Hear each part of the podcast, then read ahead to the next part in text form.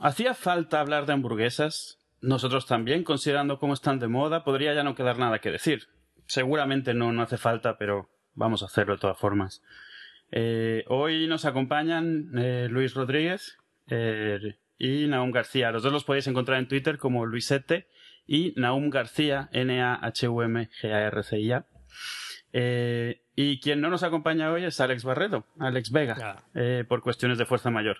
Yo soy Eduardo Gutiérrez y durante todo este podcast me referiré a mí mismo como nosotros. Pero no será plural majestático, ¿no? No, no, no, es, es una cuestión de, de, de, camaradería. Muy bien, muy bien. Echamos de menos a. Eh, bueno, Luis, bueno. Eh, justo, vamos, has dedicado una cantidad de tiempo ingente a documentar tus gustos y aventuras en diferentes hamburgueserías de España a Estados Unidos.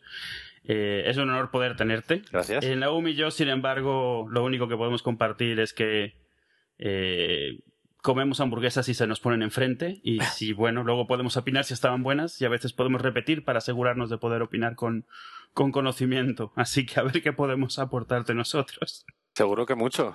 Aunque te has dejado Japón, ¿eh? Que también, también he ido a comer hamburguesas a Japón. Además, le has quitado a Japón, le has quitado una cosa muy importante para él, tío. Sí, iba a poner hamburgueserías en el mundo, pero queda un poco presuntuoso y tal. Eso, me has quitado una cosa. bueno, espero que me perdonen. Sí, sí. Bueno, yo creo que lo primero, o sea, un poco para justificar de que estamos haciendo esto, que la moda está de las hamburguesas, ¿no? O sea, no sentí, supongo que, que, se habrá hablado mucho al respecto. Específicamente no he buscado nada para no, no venir viciado, pero algo que se, que, que, se ha notado en los últimos, que serán cinco o seis años, es de repente el boom de las hamburguesas y hamburgueserías, y a todo el mundo le gustan las hamburguesas ahora, y todo el mundo es un experto, es un poco como la fiebre, los gin tonic pero muchísima de esta gente, yo a mucha no la había escuchado hablar de hamburguesas hasta que se puso de moda. ¿Tenéis alguna teoría de por qué se han puesto de moda? ¿Por qué de repente ha sido el boom este? Bueno, a ver, la verdad, o sea, yo esto sí que lo conozco un poquito. Todo esto empezó un poco en Estados Unidos, como casi todas estas cosas, ¿no? También sabiendo que la hamburguesa allí es como el, el plato quizá más icónico. Y lo curioso es que tuvo que venir un francés no que con millones de estrellas Michelin el hombre Daniel Boulou. Y fue en 2001 cuando hizo una hamburguesa con foie por dentro y demás que fue como algo súper gourmet también súper caro. Y fue como que dio un poco el pistoletazo de salida, ¿no? De, hostia, se pueden hacer cosas chulas con esto de la hamburguesa, ¿no? No es un bocado simplemente cutre para pasar el rato y ya está, ¿no? Entonces, bueno, a partir de ahí, pues en Estados Unidos de nuevo, pues fueron surgiendo otras otras hamburguesas así gourmet, pero también ya más asequibles un poco, y supongo que se fue extendiendo al resto del mundo. Y todavía la sigue haciendo el buen hombre en Nueva York, ¿eh? La super hamburguesa. O, o sea, ¿qué, ¿pero qué piensas? ¿Que fue un poco quitarle ese estigma del McDonald's, Sí. de la hamburguesa para rellenar el estómago como, Totalmente, también, como carne barata? también piensa que cuando un tío, un chef tan reconocido, ¿no? Eh, pues eso, que ya no es solo chef, es un restaurador en el sentido de que tiene restaurantes por todo el mundo, eh, varios con estrellas Michelin, no solo los de Nueva York, sino en otras ciudades y demás, y se, se lanza a hacer una hamburguesa es como, joder, este tío, eh, este plato ya es algo diferente, ¿no? De hecho, hace unos años, hace tres o cuatro, este mismo tío, Daniel Boulou, en un San Sebastián Gastronómica, eh, volvió a hacer esa hamburguesa, o si no, esa misma eh, otra versión, ¿no? Pues eso, un congreso súper importante, además hecho aquí, aquí en España, y dices, joder, y llega este tío y lo que va a hacer es una puta hamburguesa. Pues efectivamente, pues sí que hizo una hamburguesa. Eso sí, la carne la cocinaba durante no sé cuántas horas en vino tinto y tal, y luego la deshilachaba y no sé qué. O sea, no era la típica hamburguesa. Entonces sí, eso, yo creo que eso le quitó un poco el estigma. No, no conocía, no, la verdad es que no conocía la historia, para que te, no te voy ni a mentir. Eh, pero sí, suena, suena un poco como eso, como, como demostrar que hay más que decir sobre, sobre una comida en especial, sobre una cocina. Suena Pues sí. un poco como lo que ha pasado a veces cuando, cuando tienes un estigma, no sé, por ejemplo, el de la, yo qué sé, el de la comida china, que ya piensas, "Bah, es lo mismo siempre, el chop suey, el no sé qué, al margen de si es china o no es china, porque ya... Exacto. Y de repente empieza a salir, no sé, asiáticos de verdad, o sushi o tal, y empiezas a decir, bueno, hay más que puede venir de ahí, hay más, Sí, ¿eh? hay más cositas. Tal vez mucho generalizado. Aunque no me hables de los asiáticos, que eso nos daría para otro hacía falta. Sí, no, sin duda. O, o, no sé, a lo mejor, por poner un ejemplo diferente, por poner, eh, no sé, el típico el típico italiano que hace las mismas tres pastas o la típica pizzería y descubrir que existe pues pizza mucho mejor que la que pides a casa o, pasta mucho mejor hecha que la típica de, relleno en el VIP. Exactamente, exactamente. Y menos mal, ¿no? Menos mal que ha venido todo esto, todo este boom, porque a los que nos gusta la sí, sí, sin duda, es como, Dios mío, tenemos más opciones entre las que escoger. Sí, la verdad es que yo, yo lo que espero a veces es que llegue la misma moda a otros a otras gastronomías que todavía parece que en España no ha pasado, como la, con la comida china, por ejemplo, que todavía, pues lo que decimos, ¿no? Es como la misma guarrería de siempre y no llega todavía nadie que diga, eh, pues esto también se puede hacer sí, sí, yo, yo obviamente por, por mi propia historia opino lo mismo, por ejemplo, de la comida mexicana, que el que esté empezando a ver comida mexicana de verdad, ah. para mí es como, menos mal, porque hay mucha más gastronomía del típico taco Tex-Mex que se compraba, o sea, que ni siquiera. Bueno, es que el Tex-Mex ha hecho un daño muy grande. Sí, pero es un poco, es, un poco justo como, la, como el McDonald's, digamos, que, que, que no es la hamburguesa realmente como la gente en Estados Unidos piensa una hamburguesa, es el McDonald's y las hamburguesas, no sé. O, o el mismo, o la misma eh, pizza y cosas así. Al mm. final de cuentas eh, se, empieza a existir una cosa internacional que no tiene nada que ver con lo original y bueno, parece ser que empieza a haber interés por conocer de dónde vienen estas cosas. A mí me parece muy bien. Tú de todas maneras sabes que la primera hamburguesa fue una fue americana, bueno, primera hamburguesa tal como la conocemos ahora, me refiero, ¿no? no. Hmm. O sea, fue de White Castle, una compañía que que todavía, está, ahí. Sí, sí, sí. O sea que no es tan tan diferente, ¿no? De lo que hace McDonald's. Lo único que McDonald's te lo hace, claro, todavía pues en otra escala y al final ya te acaba sacando una cantidad de productos brutal. No, sí, claro. Y, y, de hecho, a ver, yo no tengo nada en especial en contra de McDonald's. Obviamente no lo considero alta cocina, pero tampoco soy el típico.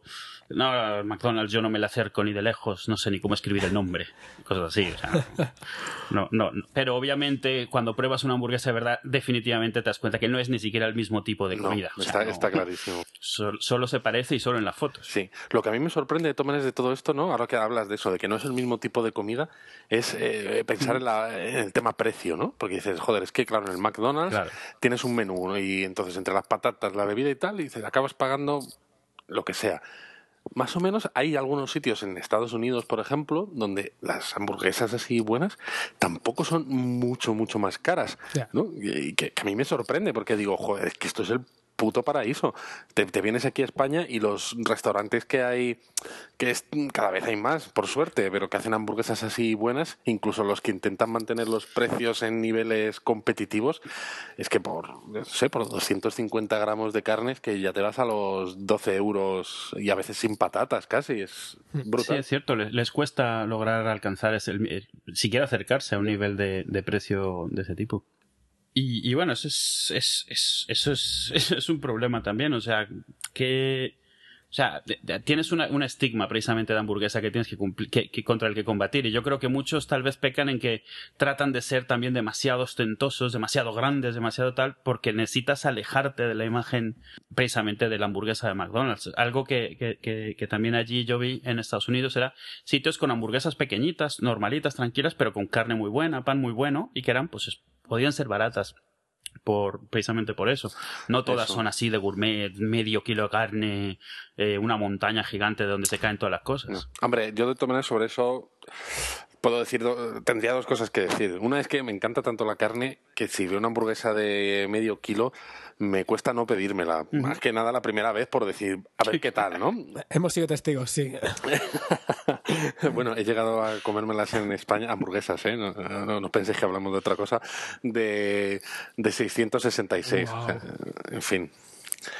Pero lo que quería decir con esto, que realmente mi tamaño preferido, ¿no? Eh, está entre los 250, 280 80 gramos, siendo realista, ¿no? Yo creo que... Y, es curioso, ¿no? Porque en Estados Unidos estamos tan acostumbrados a pensar, wow, este país eh, son muy brutos con los tamaños, ¿no? Ves los programas este del Man vs. Food o mm. Crónicas Carnívoras, que este título aquí, y ves al tío comerse barbaridades. Y es verdad que hay sitios así, pero los sitios de hamburguesa, de, mira que yo he probado sitios allí, y bueno, todavía me quedan, pero a veces eh, te encuentras algunos con hamburguesas de 10 onzas, que son unos, no llega a los 300 gramos, y ya son como muy grandes, ¿no? O sea, suelen mantenerse en unos 7 onzas, que son 200 gramos, sí. que incluso bastante menos de los 250 que yo mencionaba. Y, Y aquí en España eh, casi tendemos a lo contrario, ¿no? A, ir a lo bestia, a lo bruto. Sí, eh, de, hecho, de hecho en Estados Unidos hay un tipo de hamburguesa muy popular que son los sliders, que suelen ser pequeñas, de hecho, y lo que haces es que te tomas varias incluso. Claro, claro, te tomas varias. Aunque bueno, los sliders siendo puristas, en teoría. Bueno, no los sliders, los sliders de, White Castle, por ser más claros, que te los compras por docena. Eh, específicamente White, Castle, más que el slider en general. El slider es una forma de, hacerlo. Técnicamente, un slider solo, solo, debería ser una hamburguesa que coges la cebolla, la pones en la plancha y entonces cuando está un poco hecha prácticamente, pues pones la carne encima y lo aplastas, de forma que la cebolla queda ahí aplastada contra la carne muy, muy finita, ¿no? Y entonces casi como que la, la tienes que raspar de, con la espátula de la plancha. O sea, lo que pasa es que pues bueno, se hacían así pequeñitas y luego pues cualquier hamburguesa pequeñita pues ya se le llama slider, pero técnicamente no son sliders. Y, eh, precisamente eso es una forma de hacer muchas hamburguesas en una plancha muy grande con cebollita y tal, pero eso, como le iba a decir, estilos que, que, cogen precisamente los sitios de hamburguesas que no son gourmet, sino que tienen que dar de comer a 50 personas que salen de la obra o lo que sea, pues te eso, echas un montón de cebolla encima, un montón de carne eso, vas sí, sí, totalmente. O, el típico queso abajo, raspas y pa, ta, ta, ta. Pues yo creo que eso, bueno, lo que podríamos hablar es, eh, bueno, un poco a mí lo que me gusta, es una polémica un poco tonta, pero ¿qué es lo que hace una hamburguesa que sea una hamburguesa? Y, esta es una polémica que está en Estados Unidos también. O sea, si es un sándwich, si no es un sándwich, si cuenta si no lleva pan, si cuenta si no es de, de, de vaca, sino de, de, cerdo o de pollo o vegetariana.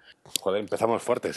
Entonces, no sé, o sea, más que preguntaros qué es una hamburguesa, para vosotros, ¿qué necesita tener una hamburguesa para, para? Y yo, yo pongo mi ejemplo porque directamente, o sea, para, para, sentar un poco así mi opinión. En mi caso, para que sea una hamburguesa, primero que nada, tiene que ser el protagonista del plato, el, el sándwich como tal, eh, tiene que ser el protagonista, no, un, eh, no, no estar a partes iguales con los acompañamientos ni nada, sino ser la razón de ser del plato. Eh, tiene que estar, obviamente, caliente lo del centro, hecho en algo que esté tostado, digamos, o sea, en el sentido de puede ser a la plancha, puede ser frito, pero no pochado, no hervido, no, no empanado, sino tostado, lo que sea que sea. Y obviamente entre dos panes, mm, o sea, es indispensable. Cuando veo hamburguesas y te traen como un filete ruso, es como no, no, no, no, no, no. Eh, para vosotros, ¿qué, ¿qué, qué, cosas ya no son una hamburguesa o qué hace indispensable para, algo, para que algo sea una hamburguesa? Qué difícil. Teniendo en cuenta que ya comemos eh, hamburguesas con pan de chapata y pollo en el medio, al final es que tenga pan arriba y abajo y efectivamente lo que tú dices, que el centro esté cocinado, que sea la brasa o frito, pero que sea el protagonista, ¿no? Y luego lo demás sea complementario, ¿no? Pues para mí un poco es eso, o sea, que tenga pan y que lo de dentro, pues, carne picada. O sea, siendo purista, para mí una hamburguesa solo debería ser, pues, de vacuno. Solo de carne, ¿no? Exacto. Y no de pollo. Vacuno y entre dos panes, ¿no? vacunos. Y no de caballo. Lo, que pasa que, a ver, una cosa es ser purista y otra cosa es ser gilipollas. Entonces, eh, o sea, si utilizas otras carnes y las picas y tal, pues vale. O sea, puedo considerar que sean hamburguesa, aunque eh, para mí no ya no son el concepto puramente dicho. Lo que me cuesta más a veces son esas hamburguesas que te dicen, ¿no? Las que tú hablabas, eh, Edu, de hamburguesa de pollo, porque realmente la carne ahí no, no va picada, sino que es un, filete de pollo a la plancha.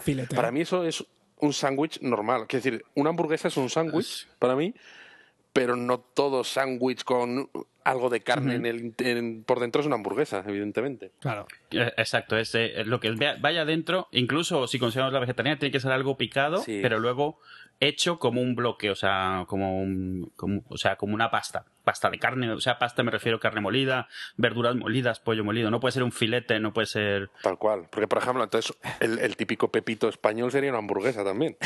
sí, no, claro.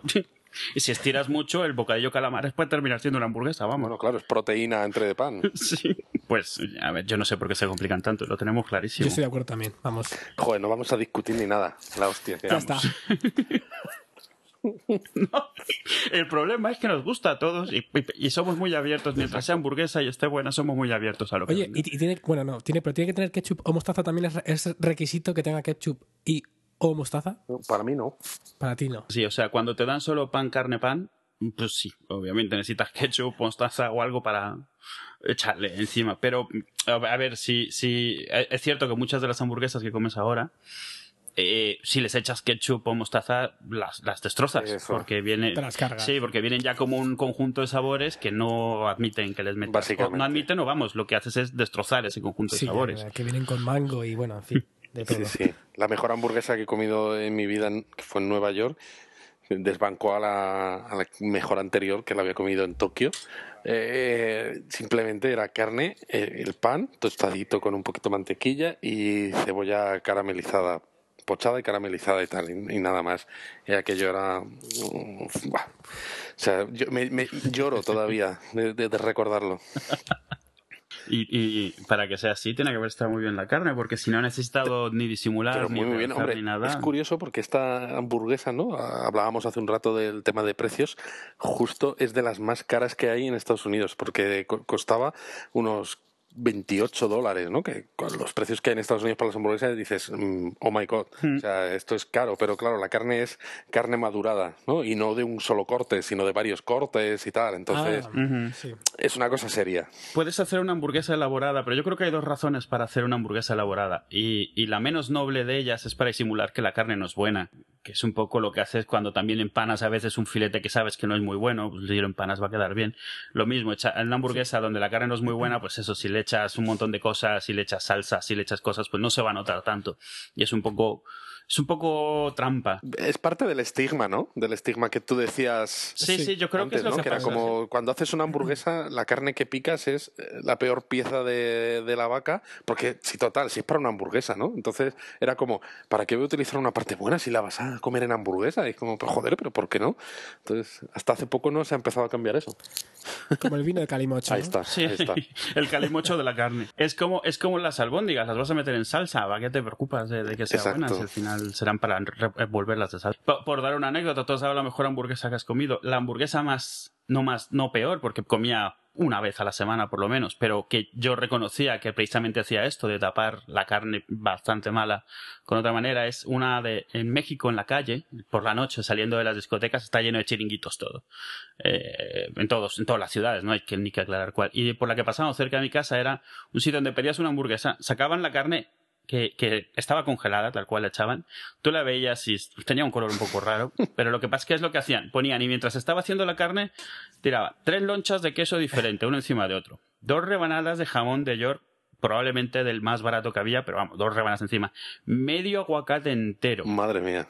Luego sacaban un bote, sacaban una movida que podían tener a lo mejor dos piñas, eh, un cacho de una salsa hecha con champiñones también que no queréis saber dónde venían. Pero al final, ¿qué es lo que hacías? Te comías medio kilo de comida que probablemente la calidad de cada una de las piezas por separado no estaban bien, pero al final era tanta crema, tanta comida, tanta cosa que te gustaba, pero tenías claro que era como las, las famosas salsas de la época, de las épocas chungas de Francia que se usaban para tapar que la comida estaba pocha. Eh, es algo similar, o sea, yo creo que esa es la eso. Esas son las hamburguesas que, que sí, como dices, que le dan la mala fama al tema hamburguesas en general. Que luego cuando intentas explicarle a alguien que no ha probado una hamburguesa buena, por qué te gustan así, como de qué estás hablando. Tú estás hablando de una hamburguesa, ¿cómo puedes hablar con tanta reverencia de algo así? Sí, ¿eh? A veces suenas un poco snob o a veces un poco gilipollas, ¿no? O sea, o las dos cosas a la vez. Pero bueno, en fin. Bueno, luego hace años lo que sonaba muy snob era que en tu ciudad hubiera McDonald's. O sea, hace no tanto. Hostia, es No verdad. sé si os acordáis, cuando todavía había las capitales nada más. eh, ah, que aquí no tienes McDonald's. Y entonces ahí eras tú el snob. Y se montaban unas fiestas que En nos fin, ponen un McDonald's en el pueblo. wow. Sí, sí, sí, sí. Sí, sí, no, sea, Yo, vamos, sí, lo- lo- lo acuerdo- me acuerdo también de que donde yo vivía cuando pusieron el primero, estábamos a tres horas de distancia y nos fuimos dos amigos y yo Madre de al Dios. Macauto del primer McDonald's que gloria, en el seguro. país. Pero eh, vamos, directo. Fuimos desde donde vivíamos hasta donde lo pusieron, directo al Macauto. Qué bueno. Pillamos las hamburguesas, no, aparcamos fuera del Macauto, nos las comimos y de vuelta. O sea, seis horas de viaje para unas hamburguesas que sabían a gloria, porque no, habíamos comido unas McDonald's jamás. Qué bueno. Y lloraste. Era, era, vamos, sí, era como, eh, damos otra vuelta, venga, otras para llevar para el camino. Na- nadie hace hamburguesas como Ahora- ahora lo pienso, sí, que pensaríais. bueno, No, sí, definitivamente. Y, y- y luego sabríamos que es cierto, pero no por bueno, sino por otras cosas. Ya hemos hablado de qué hace una hamburguesa y, y- o por definición todo lo que no está incluido, pues probablemente no lo consideraríamos, lo consideramos un sándwich o una, una mala broma. Eh, Eso. pero, ¿qué cosas habéis visto? O sea, ¿qué cosas consideráis? Eh, a ver, estoy haciendo todo lo posible por evitar tocar sitios en especial porque me parece que no es necesario. Hay mil sitios. Tú, Luis, tienes un montón de, de reviews de, de, sitios. Y además eso, la gente que no esté en Madrid o que no, no, tampoco. no le va a servir de mucho. Entonces prefiero mantenerlo un poco genérico. Eh, pero, pero aún así, o sea, obviamente en anécdotas podéis contar lo que queráis. ¿Qué es ¿Qué cosas habéis probado así que digáis esto es una hamburguesa en vez de, bueno, sí, es pan con carne, es una hamburguesa, pero, o sea, ¿qué, qué cosa consideráis que, que, demuestra un cariño por hacer la hamburguesa en vez de simplemente darte un sándwich de carne molida? Estaba, estaba justo pensando, pues la verdad es que yo tengo la sensación de que lo que a mí me aporta eso es precisamente la variedad. Cuando vas a un sitio y te ofrecen distintos tipos de, de, de, de del pan, cuando hay pequeños detalles en la hamburguesa que tiene un sabor especial, cuando cada hamburguesa de un sitio tiene algo que hace que merezca la pena. Es un poco mi opinión particular, pero es que me gustan mucho todas, entonces ese es el problema, que, incluso la hamburguesa más, más, básica me encanta, pero a mí lo que me gusta mucho cuando veo que es casi ya una cultura es cuando hay muchas opciones y todas aportan algo nuevo y hace que, que eso sigue estando muy bueno, pero distinto. Me gusta cuando tienen panes distintos y ese tipo de cosas. A mí un poco es al contrario. O sea, a ver, eh, todo eso me gusta mucho, ¿no? Pero al final es quizá, pues eso, intentar diferenciarse de unos sitios de otros. Pues mira, yo te mezclo los ingredientes de esta forma o de esta otra. Yo, para mí, simplemente, o sea, los sitios que más me han gustado es porque justo, es justo el ejemplo contrario de lo que tú decías, Edu, ¿no? De ese sitio que salías de noche y tal. Es cuando los ingredientes por separado no tienen que ser muchos tampoco, porque si no es eso, la carne no es protagonista. Son pocos, pero todos son de gran calidad, ¿no? O sea, un pan, pues que que acompañe, pero que no sea protagonista, ¿no? Que no tenga una amiga que dice, joder, es que solo, solo estoy saboreando pan, ¿no? Pero que se mantenga intacto, ¿no? Según vas comiendo la hamburguesa. Luego, pues por ejemplo, una buena lechuga, un buen tomate, un buen queso, ¿no? Que una de las cosas que me he encontrado, por ejemplo, en Estados Unidos es que tú te pides una cheeseburger y por lo general es una cheeseburger. O sea, dices, joder, tienes en los sitios buenos, me refiero. Tienes tu queso y está fundidito, ¿no? Y dices, joder, qué rico. O sea, yo en Madrid, por ejemplo, me he encontrado sitios que te piden las hamburguesas con queso y tienen una mísera loncha casi transparente que encima ni está fundida ni nada y que. Bueno, tranchete. Sobre esto se podría hablar mucho, de todas maneras, también. Pero que, el queso casi ni se nota, ¿no? Y dices, joder, es que vaya mierda. Entonces, una de las que más me ha gustado que he probado últimamente por aquí, precisamente me gustó porque llevaba una buena cantidad de queso. Y entonces, cuando con cada mordisco que dabas, dices, joder, es que estoy saboreando la carne con el queso y con todo lo demás. Sí, no, yo creo que en mi caso se resumiría es un poco, realmente es un poco lo que habéis dicho los dos en el sentido de que para mí es una cuestión de, de, cariño, de cuidado, o sea, de, de que lo que pones sea algo, eso, que no has agarrado, ya has cogido los típicos ingredientes que has conocido toda la vida y los has puesto tú también de cualquier tipo, cualquier calidad y de cualquier forma. Es que se nota, y se nota en la calidad, se nota en, en lo que has montado, que te interesa que esté bien y de que sea, que, que tenga personalidad propia y de que, sea, por ejemplo, por lo que le comentabas tú, Luis, o sea, una cosa es poner buen tomate, pero si siempre pones el mejor tomate que existe, a lo mejor el tomate domina todo lo demás. Es un poco encontrar ese balance y ese balance para mí solo lo encuentras con cuidado y con cariño. O sea, en el sentido de que, vale, lo he probado, este es un poco más fuerte, voy a usar de este otro, este le queda bien, a ver, tal. No el típico que la hamburguesa que tienes 20 tipos, pero vamos, una porque es con bacon, otra con queso, otra que es bacon con queso, otra que es bacon con queso y dos, dos cachos de carne. Luego otra que le añades la salsa barbacoa al bacon y al queso. Si se hace, si alguien lo hace con, a ver, me cuesta un poco usarlo de cariño, pero es eso. Para mí es un poco que te preocupe que lo que estás dando esté bueno, no solo que lo estás cocinando, sino que, es, que estás dando un poquito de ti eh, de, tu estilo y le estás. Y por eso te digo que algunos alguno de los sitios más buenos que yo he probado en este sentido eh, no tenían una gran oferta de hamburguesas. O sea, esta que te digo que es la mejor hamburguesa que he probado es de una, de una cafetería, bueno, estilo restaurante, cafetería en Nueva York, que solo tiene dos hamburguesas que utilizan la misma carne y, y ya está. Porque realmente la oferta del sitio es otro tipo de platos, ¿no? Sí, claro. Pero bueno, la hamburguesa se ha hecho muy famosa porque quisieron hacer una buena hamburguesa, igual que tienen buenos platos de lo demás. Sí, no, es, es como un sitio al que fuimos eh, hace no mucho, eh, que es una cafetería en Madrid y precisamente son famosos por las hamburguesas, pero ni siquiera es su plato principal, pero resulta que las hace muy bien, así que se va mucho a eso. Y yo creo que un ejemplo contrario es un ejemplo que a mí me, me, me da un poco de tristeza porque es, eh, eh, es también una hamburguesería de Madrid muy famosa, pero realmente porque tiene una, una carne tan buena que les perdonas que todo lo demás Ah, sí. no sea bueno. Y, y es un poco decepcionante porque con esa carne Ya lo que digo. podrían hacer sería tan bueno. Y de nuevo, no quiero decir nombres No. porque no tiene sentido tampoco, no es plan.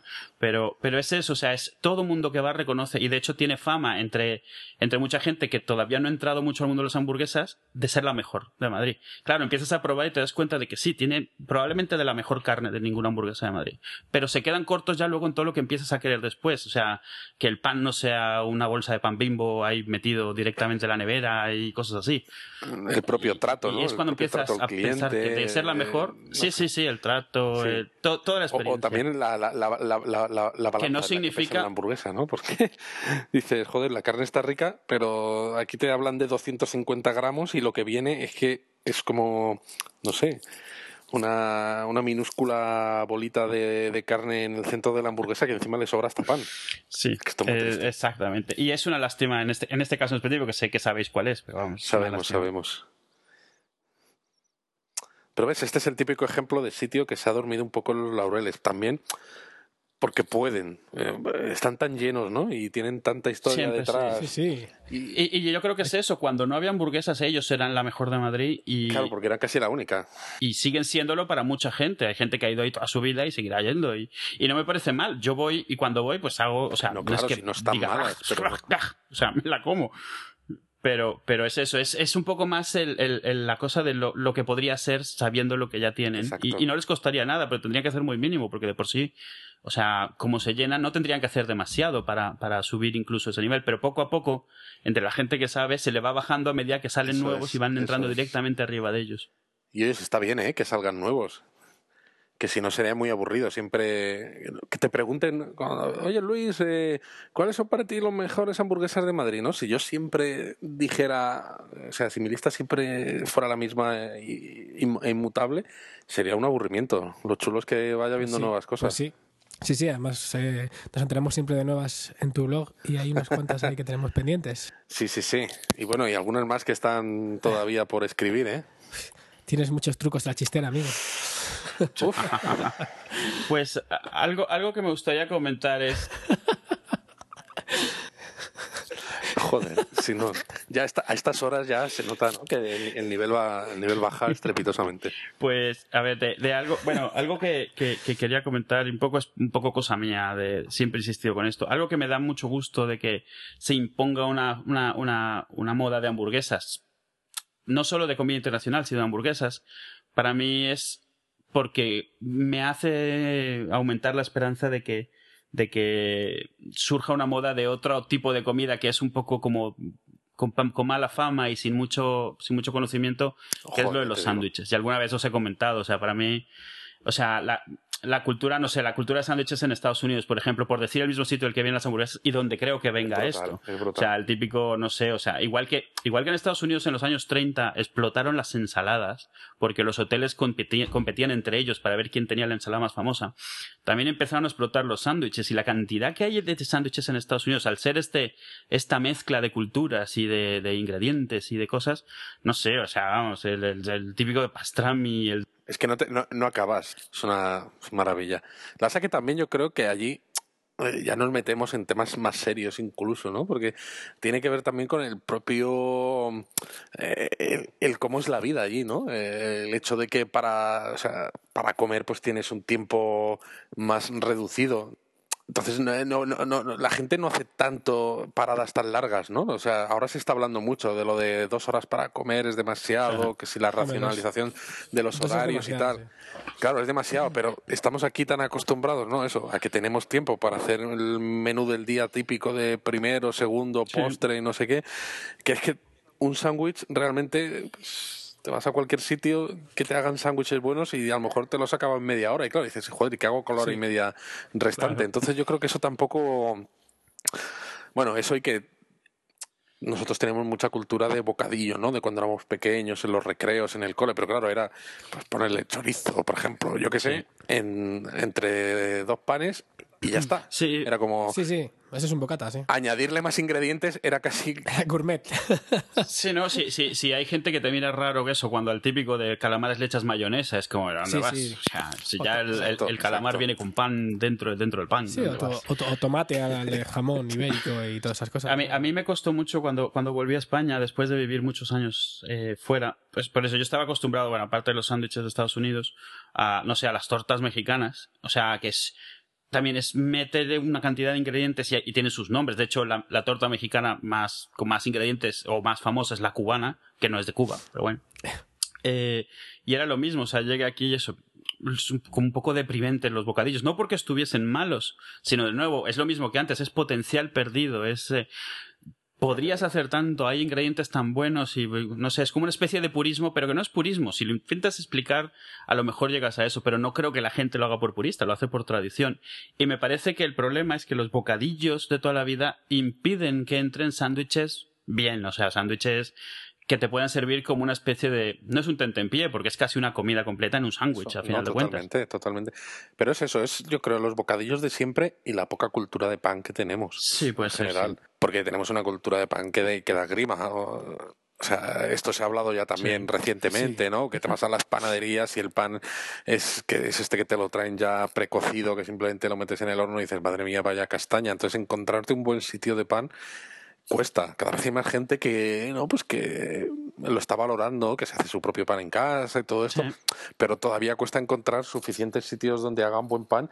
Y claro, el primer paso es, vale, te hacen buen pan pues para llevártelo a casa, para comer y demás, ¿no? El siguiente es hacerlos ya en Claro. formato para rellenar. Pero todavía nos queda, yo creo. Sí, sí, sí, un problema es precisamente, incluso aunque tú quieras hacerte, no sé, que te quieres hacer, yo qué sé, una, eso, una torta mexicana, una francesiña, yo qué sé, cualquiera de estas cosas, y no tienes dónde comprar el pan que debería llevar, te lo tienes que hacer pues con una pistola cortada, una baguette cortada, lo que sea, Efectivamente. que es la misma baguette en todos Eso. sitios, o, o te tienes que ir a algún sitio, no sé, como Le Pain Quotidien o algo así, que te quedará el más cercano a 45 minutos, a lo mejor, y, y al final pues terminas comiéndote una hamburguesa, o lo que sea, que es lo que, que es lo que gracias a, a, a esto ya por lo menos puedes, ¿no?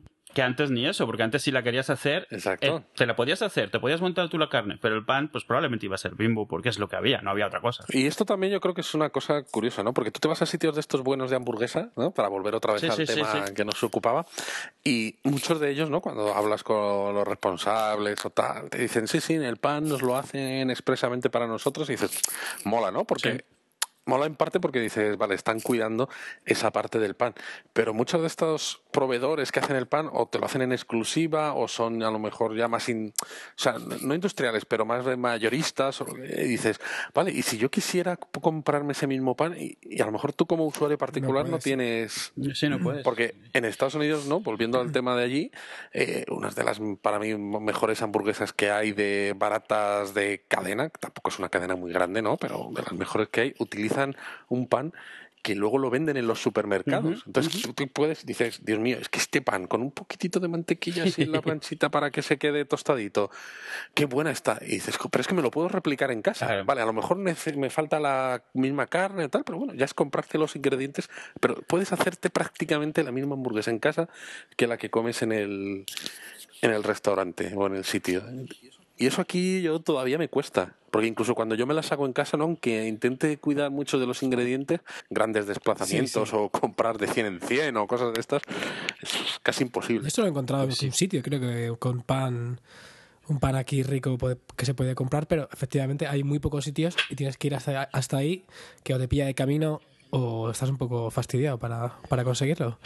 A ver los hilos, pero es eso. es lejos. Sí, o están lejos, o, o- bueno, hay veces que tienes suerte y te da la sorpresa, no sé, o sea, el, Carrefour que está aquí cerca de mi casa ha montado una especie de panadería donde increíblemente el pan de hot dog y el pan de, el pan de perrito y el pan de hamburguesa tienen pan hecho eh, expreso para ello, que no es el típico pan blanco con sésamo encima, sino hecho como bien así un poco no rústico porque es igual blandito y tal, pero no sé, como los como los potato rolls estos de Estados Unidos, hecho es profeso Me para encantan los potato rolls. Sin duda, sí, del mejor pan que hay para hamburguesa. Buah, Brutal, brutal. De hecho, cuando te estaba hablando de esto, estaba pensando en potato rolls. y, y, lo, y, lo, malo es que algunos de estos panes no, no te sale a cuenta hacerlos en casa. O sea, no puedes hacer poquito, No. ni, o sea, no sale. O, o, o ya es demasiado esfuerzo y de nuevo vuelves al, mira, no, no compensa tampoco para hacer. Sobre todo es eso, en que es demasiado esfuerzo. O sea, algún día que dices, me, quiero hacer la tontería, pues vale, te metes un rato en la cocina, te coges las patatas, no sé qué, empiezas a amasar, pues venga, ahora los panes, ahora la carne, Sí. esto, el otro. Dices, Dios mío, dice, si, si me hubiera hecho aquí, yo que sé, un sufleo, habría tardado menos. Claro. Y, y, y lo malo es que al final de cuentas es una especie de círculo vicioso. No se hacen porque no se venden y no se venden porque no se hacen. O sea, es difícil romper ese ciclo. La carne, como sea, te la puedes montar tú, pero el pan ya es mucho más complicado. Y bueno, hablando, yo creo que estamos hablando. Es complicado lo de la carne también, ¿eh? Pues justo quería hablar de eso. No sé si, bueno, no sé, Naum, si tú, si tú te, te hagas hamburguesas en casa tenga, tengas una receta favorita, pero quería un poco comentar eso, que, que, ¿qué recomendaríais para, como, para hacerse carne en hamburguesa? Y voy a decir un poco la teoría. Se supone que la teoría es de que tienen que haber tres cosas en la carne de hamburguesa. Sabor, grasa y textura. O sea, esto suena muy lógico, pero ¿qué pasa con la carne? La carne que da sabor es la carne de músculo que se mueve mucho, ¿vale? Eh, eh, eh, esto es porque el, músculo, el músculo ejercitado realmente es el, el bueno y el que tiene el que tiene la chicha. ¿Cuál es el problema? Que suele ser carne un poco más dura, un poco menos suave. La carne que da textura, por otro lado, suele tener muy poco sabor. Porque suele ser más eh, músculo menos ejercitado, músculo, no sé, carne mucho más suave. Y claro, tienes que hacer una combinación de cosas porque la- eh, si, si usas demasiada grasa, al final es como si estuvieras masticando velas. Aunque estén muy buenas, estás masticando velas. O sea, te queda la, la boca como con una especie de cobertura de grasa que a nadie le gusta. Si, si tenéis recetas favoritas, y yo la mía la digo al final para ver qué tal, ¿siguen algo esto o es un poco ensayo y error o tenéis la de toda la vida o compráis la carne de la bandeja del molida mixta de carne de cerdo y vaca Yo no he hecho nunca una hamburguesa en mi casa directamente. Así para que así la hacen mejor los demás, ¿no? Efectivamente. ¿No has hecho nunca una, No, no, no? no, no sé, Qué no fuerte, sé, tío. nunca me ha dado por ahí. Quizá debería. Qué caña. Es que están muy ricas las que están por ahí. Pues sí. Podríamos usarte como, como, como experimento para que tú te pongas a probar y con una boca nueva, sin, sin viciar como las nuestras, ya Qué mal suena eso, digas de verdad, esta está mejor, esta está peor. que Oye, tenemos yo, mucho yo hago de juez, eh, cuando queráis. Eso. Pues yo en esto diría, Edu, que estoy muy de acuerdo contigo y haría un apunte previo además, ¿no? Que creo que en España, ¿no? Eso, eh, el estigma de, de nuevo, ¿no? Sí. Hace que muchos de los proveedores de hamburguesas se afanen en decir, porque lo he escuchado yo, y, eh, tanto proveedores de hamburguesas en bandejas como de en restaurantes, que dicen, no, cogemos esta carne porque tiene muy poca grasa, ¿no? Para intentar transmitir la idea de que una hamburguesa no es algo insano. ¿No? De que eh, no te vas a. O sea, no te van a reventar las arterias de colesterol. Y entonces, claro, dices, pues a mí cuando me dicen eso, Claro. yo es como, bueno, vale, pues esta hamburguesa va a ser regulera. No, y, además es una de las, po- no las pocas, pero una de las, de las cosas que puedes explicar con ciencia tal cual. O sea, la razón por la que una hamburguesa debe tener carne, o sea, tiene, tienes razones químicas, la forma en la que se hace, se hace la parrilla, la grasa es parte de lo que provoca ese tostado, ese, ese umami que tanto se dice. Eh, Por eso. nosotros mismos como humanos, al margen de tus creencias políticas o, o- o de principios de carne o de vegetariano o lo que sea, estamos diseñados para aprovechar dos cosas principalmente y disfrutarlas como nada, que son frutas y grasas. O sea, literalmente lo que mejor nos, no- nos da energía es la grasa. Y lo que más disfrutamos comiendo son frutas y grasas, pero por, por una cuestión de, de- de evolución. O sea, no, no es nada malo ni bueno. Puedes decidir no comer grasas, pero eso no significa que no estés hecho para consumirlas. Entonces, Exacto. incluirlas automáticamente le sube el, el- el valor de sabor a algo. De hecho, hace poco, hace poco me he encontrado yo que en un sitio de hamburguesas en Madrid fui a probarlas y digo, pues están buenas y tal. Y hablando con el dueño, ¿no? Pues eh, estábamos comentando este hecho, el tema de la grasa. La siguiente vez que fui, probé y dije, joder, esto está más rico. Y le pregunté, dice, no, es que te hice, te hice caso y nada, después de irte y tal, estuvimos probando, incorporándoles un poco más de grasa y, y que están más buenas. Claro. Y entonces ahora las sirve con un poco más de grasa. Y como curiosidad, ¿no? Tú te compras la bandeja de carne picada aquí en, en España y es carne picada. Punto. Aunque sea solo de ternera, te vas a Estados Unidos y allí te marcan si el porcentaje Claro. de, ¿no? La cantidad de grasa con respecto a la carne que tienes. Y dices, coño, claro, así sí que sé si quiero la hamburguesa más magra o Sí, sí. más jugosa, pero Bueno, allí de hecho te suelen decir de, tema- de qué corte es. Aquí, olvídate, es carne picada y es carne picada. esa, esa es otra. Esa es otra. Y volviendo al tema esta de lo que tú decías, ¿no? Justo son las tres cosas que yo creo que hay que tener en cuenta. Sí. Entonces, por ejemplo, utilizar un poco de aguja, pues puede estar bien. Le puedes eh, añadir eh, un poquito de solomillo, que te aporta esa ternura, pero el solomillo es un músculo muy con muy poca grasa y que tiene poco sabor, o sea, ap- aporta terneza, pero no aporta sabor. Y luego, por ejemplo, le puedes añadir un poco de espaldilla que aporta un componente más graso, ¿no? Entonces, entre esos tres, pues, luego puedes jugar un poco, ¿no? Porque hay diferentes piezas que pueden ser más o menos parecidas, pero sería una hamburguesa fantástica, pero claro, necesitas tener un carnicero de confianza, Sí, sí, sí. decirle, oye, ponme un poco de tal.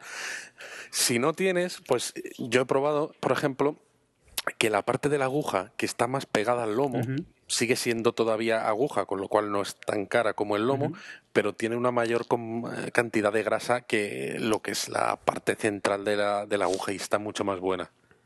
Pero claro, tienes también, lo, eh, o sea, no es tan complicado de conseguir como tres cortes diferentes y no sé qué, pero también necesitas un carnicero que le digas, oye, eh, apártame, yo que sé, carne de eso, de la aguja más pegada al lomo. Sí, claro, sí. Es complicado. ¿Y tú, cuál es la tuya? Pues a Edu? mí, yo tengo una cosa, yo, y es un poco trampa. Eh, uno de los problemas, dos de los problemas que tengo, donde estoy ahora, es que primero no tengo una, ninguna carnicería buena cerca. Y segundo, muchas veces no compro yo la carne, sino que o la pido o tiene que ir alguien más. O sea, a lo mejor va mi mujer, a lo mejor va alguien más a, comprarla. Entonces necesita ser simple.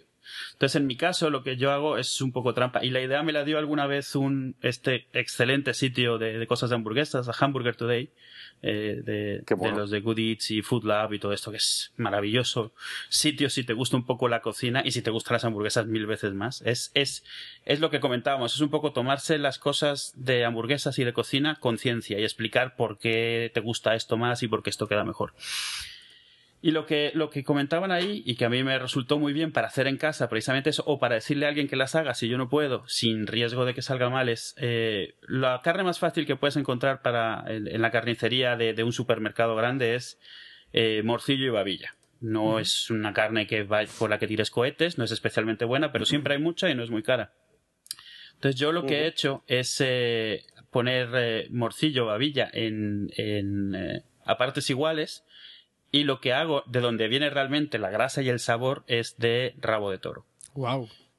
O sea, la carne de rabo de toro, eso sí, o sea, a final de cuentas, la ventaja de que las, las dos primeras sean baratas es que puedes comprar más rabo de toro.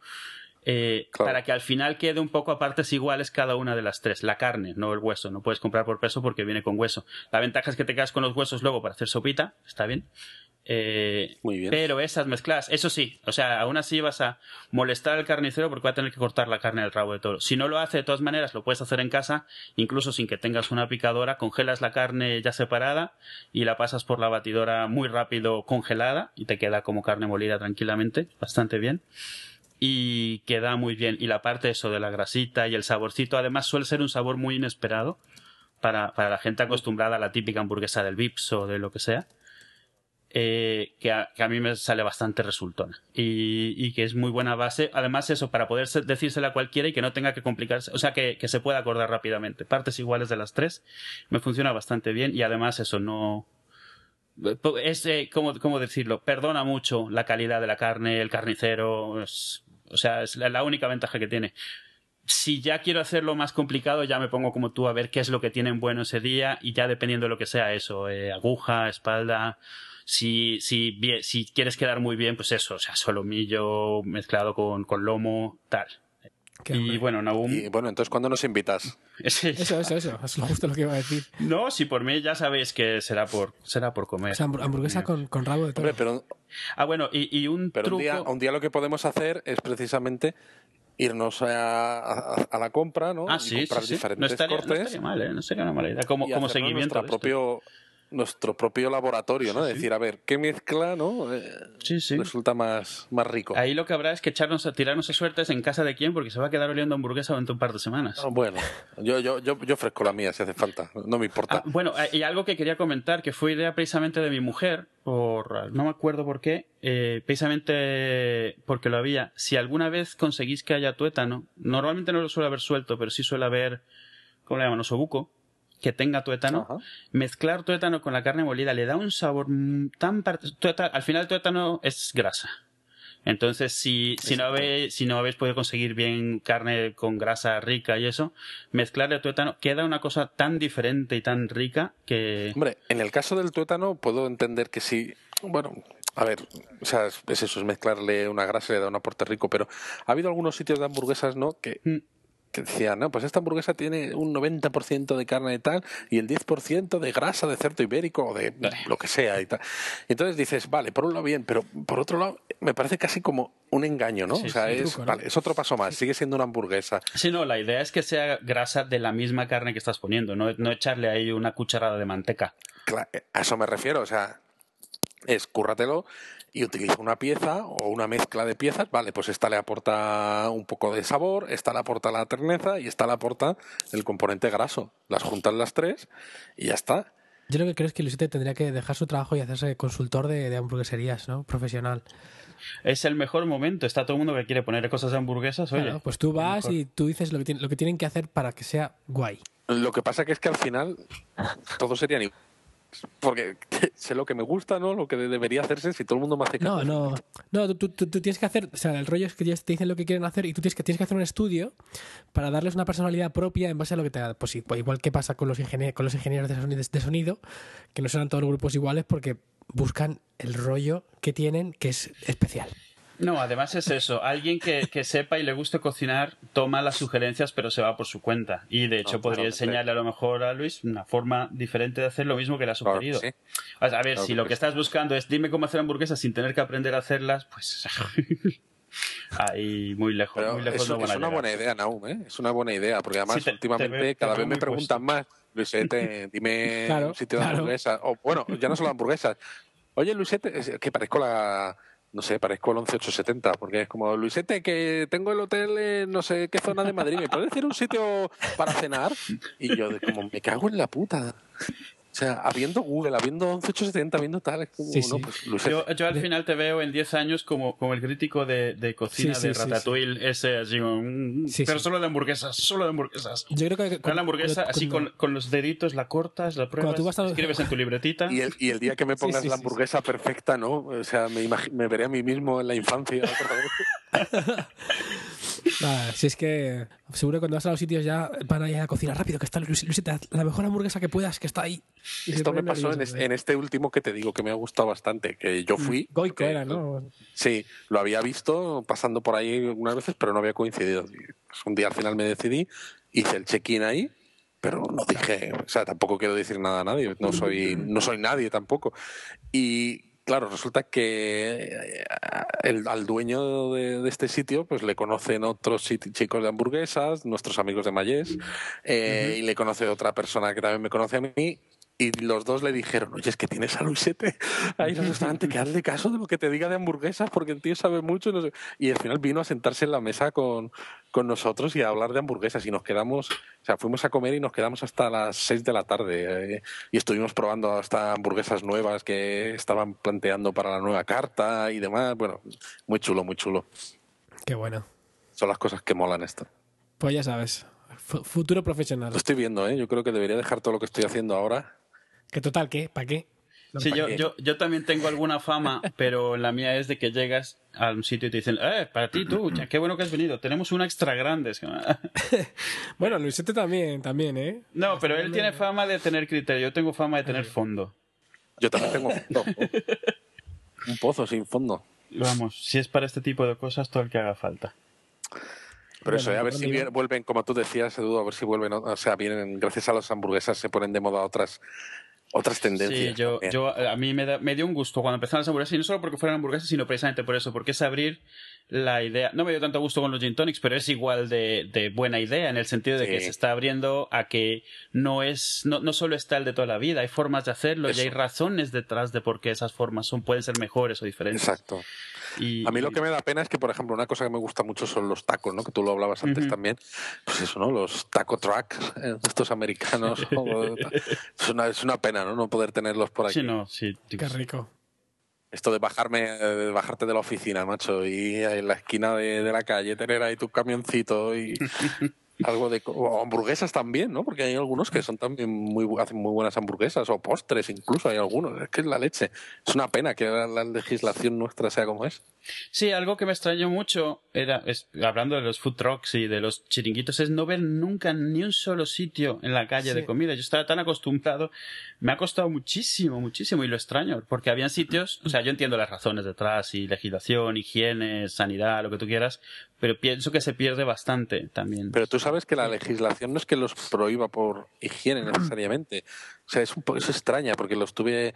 Esto es de lo poco que estuve investigando, ¿no? El otro día antes de, de hacer el podcast. Y resulta que sí que se permiten, pero asociados a, a ferias y, y temas así como ambulantes. O sea, por eso, ¿no? Cuando Ah. tienes la feria medieval tal, y Mm. tienes tus sitios de comida que normalmente no están ahí. Entonces, claro, si no tienes una feria o un, un evento o algo en la calle que justifique ¿no? la- tener ahí tu camión con comida, no lo puedes tener. O sea que con ferias es- está permitido intoxicarse, ¿no? O sea, está bien. Cuando hay feria no pasa nada. Esa es la. Y, y eso nos da otro tema entero, vamos. La- las ferias medievales podían darnos para todo. Yo, cuando ponen aquí al lado, me da felicidad porque sé que va a estar el del horno de los preñados de chorizo. que Eso. ahí voy a ir a, a Eh. pedirme do- dos docenas. Qué rico. Pero, pero empieza a ser también lo de las ferias medievales otra cosa. O sea, que empieza ya ni siquiera a ser para ellos negocio porque están los cuatro o cinco gigantescos que se ponen a vender lo mismo siempre, ya también. Ya te digo. eh, y que ponen las 200 mesas y ponen ahí las 70 ollas llenas de aceite para hacer lacones y para hacer lo mismo Bueno, todo. Y todavía esos hacen cosas que pueden considerarse un poco tradicionales, porque en las ferias Sí, medievales yo me he encontrado mm, grandes camiones de estos con bollos, con bollería industrial, que a veces es más industrial que la que te encuentras en la panadería de tu barrio, eso sí, de tamaño gigantesco. Y, y quien lo viste va vestido medieval. Claro, hombre. Sí, sí, sí. Y dices, ah, vale, o sea que en la Edad Media se comían triángulos estos de tamaño gigante pues, rellenos de crema y bañados en chocolate. Ah, bueno, sí, a mí me gusta, a mí me gusta el que me, el que me atiende con, lo- con los zapatos estos de punta y el gorrito de, de- de piel y me da la pizza en, en la feria medieval. Que yo, bueno, venga. Ay. Pero eso sí, las letras muy, muy, muy así puestas. Pero bueno, eso al final también tiene que ver con lo de las hamburguesas. Si hacemos el. el volvemos otra vez. ¿Qué, qué me decís de que casi todos los sitios de hamburguesas que se abren, a ver, no todos, ¿no? Pero muchos de los que se abren en España, todos tienen la estética diner de Travolta y demás, ¿no? De estilo gris. Sí. Es como, ¿qué les ha dado? Por Dios. Es, es, es muy gracioso porque cua- cuando, cuando, cuando volví, yo volví a España en el 2003 y, y había un diner, el único que yo sabía que hubiese en Madrid, que estaba en Arturo Soria, que era de unos colombianos y lo llevaban unos chinos. Eh, pero estaba bien porque ibas, ibas por el sitio, por la pinta, porque era algo poco usual y bueno, evocador, gracioso. La cocina no estaba mal. Eh, pero es eso, han empezado a salir como hongos. Además, eso, hay, había, em- salió una cadena de hamburgueserías con esa estética que dices, vale, venga, es su estética. Luego una segunda, ahora ya vamos por tercera o cuarta, que van con la misma estética todas. Sí, sí. Te digo. Y una de ellas, además, es que es directamente copia de la otra. No recuerdo ahora cómo se llama la copia, es- pero es, es clavada, es el mismo estilo hasta del título y tal. Es como, ¿pero Ah, por sí. qué? O sea, ¿por qué? O sea, no. Vamos, vería más normal que fuera un diner de carretera real de hoy en día, de camionero, porque es donde más hamburguesas seguramente se comen en Estados Unidos, en la carretera, por los camioneros, que, que, que estos diners de neones, de rosas y de azules y, y cromado que no sé, o sea, no lo veo, yo no lo veo. Tienes toda la razón del mundo. Además, es como que estamos eh, creando una estética que es. ¿Sabes qué me parece el equivalente al restaurante chino con los farolitos rojos con dorado y, Ya ves, y el, y el dragón dorado en la entrada? Y ya son sí, todos iguales. El día que en el diner, después de la hamburguesa, te inviten al chupito de licor de lagarto, ya me, me matan.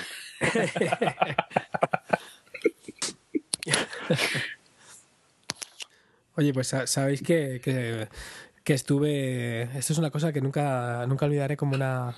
una bueno, fastidio, estuve a punto de, de- de poder ir a, a comer una hamburguesa a uno de los sitios que aparece en Wikipedia como los originales, supuestamente los que inventaron la hamburguesa, que está en New- Haven. Es- estuve varias veces en la puerta a lo largo de un año que fui varias veces y siempre estaba cerrado el sitio. O sea, el tipo abría cuando le daba la gana y nunca lo pillé abierto. Y yo, o sea, estuve yendo varias veces allí durante un año y nunca lo pillé abierto. O sea, mala suerte, por favor. Nada, bueno, que luego decían que era, que era dos pan bimbos tostados con un pan en medio que si pedías ketchup el tipo te echaba del bar, decían, o algo así. Era un señor súper, súper mayor. Pero nada, que quería comp- compartir mi dolor con vosotros. Tu honor de haber casi ido a un sitio fundador de las hamburguesas. No, do- dolor, dolor. Sí. no, es un dolor, ¿eh? ya te digo. porque- Es un dolor. Pero lo bueno es que ahora que estamos haciendo el podcast, pues el señor lo oirá, tendrá seguramente algún cocinero que sea hispano, y entonces se lo traducirá, y entonces te invitarán, a- te pagarán el vuelo para que puedas comerte la hamburguesa, porque es- yo creo que este podcast va a dar la vuelta al mundo. Vamos, es, este, ya te, te digo yo, tenemos eh, una penetración que no te imaginas. Esto ya va para explicit, más, más todavía, ¿no? Totalmente, sí. Sí, sí, yo no he querido decir nada porque, bueno, todo se sabe. Nada, esto no. Y es- ¿sabéis que a pesar de la hora que es, me habéis hecho entrar hambre? Yo también, y, y había cenado justo antes. Yo, yo cada vez que cuento la carne que uso me entra hambre, así que no, no, no entremos en eso. Que ahora voy a ir a ver qué hay por ahí. Si me pongo a comer ahora ya no me... ¿Ya no desayunas? ¿Vuestro pan favorito cuál es? ¿En España o en general? Para hamburguesas, general. Sí. Para mí es un potato roll. Sí, el potato, roll, dos, el los potato dos. roll también, sí. Sí, Yo sí. es que aquí en España también se está dando tochados que, que son demasiado bollo para mí, demasiado dulzones Sí, para sí, mi gusto. Sí, sí, sí. Sí, es como- y, y es que es... Sí, perdón. No, no, dale, dale. Yo digo que ese es como el estándar, el estándar gourmet que hay ahora, ¿no? Es que es, que es un poquito... Es eso, porque, porque si pones un pan de esos ya parece como que justificas que la hamburguesa es más gourmet, ¿no? Y- Sí, sí, sí, sí. Sí, el- el- el- pero que en muchas cosas añadir un toque dulce se supone que lo hace así. Ah, yo- el, problema yo creo que de todas maneras el potato roll tú lo ves, es el más típico también en Estados Unidos en, en hamburguesas buenas, Sí. es que parece pan dulce a simple vista, parece un bollo dulce, tiene toda la pinta de serlo. Entonces yo creo que de ahí es donde empieza cada vez más, ca- cada vez a- a ser más común. Allí no lo es tanto, pero claro, este es un tipo de pan especial, literalmente se hace con patatas, o sea, no... Es que es eso. O sea, el nombre no es gratuito, es que es literalmente. Eh, y no sé, y yo no creo, o sea, yo lo sigo llamando potato roll porque creo que no, no conozco que haya en España un nombre ni un estilo para, para el mismo. A lo mejor me equivoco, pero, pero No, creo que no lo tenemos. Allí también, por ejemplo, hay algunos sitios que utilizan Kaiser Rolls, Ujú, que aquí tampoco se ven mucho. Sí. No sé, es que, es que, es que otra vez nos vuelven a dar sopas con ondas. eh, en los panes, en, en todo. Te digo, si no te lo haces tú, olvídate. Es, eh, todavía es, es, un- es complicado. Pero yo sigo viendo diciendo, aquí- sobre todo para dar envidia a nuestros oyentes, es que vamos a tener que hacer esa sesión de investigación de hamburguesas para que saliven todos pensando, Dios mío, estos tíos se van a poner hasta las trancas. Sí, pero ese, ese hay que mezclarlo con un post en algún blog con fotos, en el tuyo, con fotos, para Vale, que vean sí, que sí, de sí, verdad. Yo, venga, venga. Sí, sí, sí. pues, pues me parece buena idea. Sí, además, además es cuando, cuando Luisete va a desarrollar su sello, que es un sello que lo, pone, lo va a poner la carne justo antes de cocinarla y luego cuando abras la hamburguesa vas a ver su cara y su sello de calidad de, Lu- de Luisete, ahí justo va a ser cuando lo, lo va a estrenar seguro. Es un pronóstico que tengo. Pues eh, yo creo que con esto cerramos, si os parece bien. Sí, muy bien. Pues sí. Queremos daros las gracias eh, por, por haber estado. Sobre todo Naum a muy corto plazo decidió que quería venir a hablar de hamburguesas casi sin aviso y me parece genial. Y a Luis, muchas gracias también. Gracias a vosotros. Eh, ha sido un honor. Y bueno, He aprendido mucho. El honor ha sido este mío, chicos. Yo aquí. Y, y bueno, eh, pondré en las notas del, del episodio algunas recetas y eso de lo que hemos hablado para quien le interese. Sí, sí, Y- sí, sí. Y bueno, de nuevo, eh, Luis, Luisete en, en Twitter y Naum, Naum García en Twitter, N-A-H-U-M-G-A-R-C y ya. Perdona, Luisete, el tuyo es muy fácil, no hace falta letrarlo. no, demasiado fácil, sí.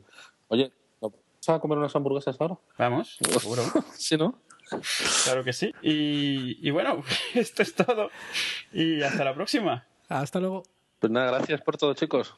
Hasta Chao. luego, gracias, Chao. chao. Muy rico. Qué bien, qué, ton- qué tontos somos, ¿no?